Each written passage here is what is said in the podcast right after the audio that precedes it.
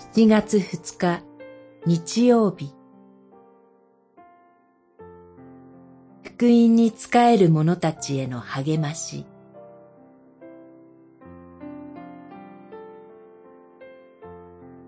マタイによる福音書10章40節から42節。はっきり言っておく。私の弟子だという理由で、この小さなものの一人に冷たい水一杯でも飲ませてくれる人は、必ずその報いを受ける。十章四十二節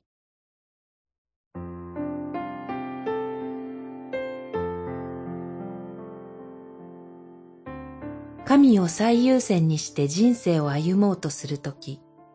どうしても周囲との摩擦を感じるものです。あなたにも経験があるかと思いますが、例えば日曜日は礼拝を捧げるため仕事に出ることができない、などと言ったときに、周りから白い目で見られることがあるでしょう。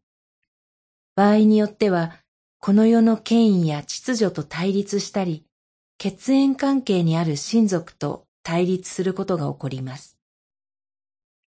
しかし、主イエスのゆえに、そのような人生の苦難を甘んじる人に対する励ましの御言葉が、ここには書かれています。あなた方を受け入れる人は、私を受け入れ、私を使わされた方を受け入れるとは、私たちが実はキリストの代弁者、キリストの大使として立てられているという意味です。この小さなものの一人にとは、神の福音のために働く人であれば、誰であれという意味です。神の福音を信じ、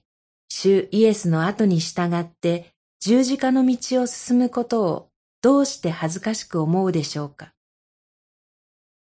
他の人々が何と言おうと、私たちは十字架の福音こそ誇りとし、感謝し、福音に仕えていきます。私たちと共に苦難を担い、私たちに水一杯でも飲ませてくれる人は、必ずその報いを受ける。それほど福音に仕えることが尊いと言われるのです。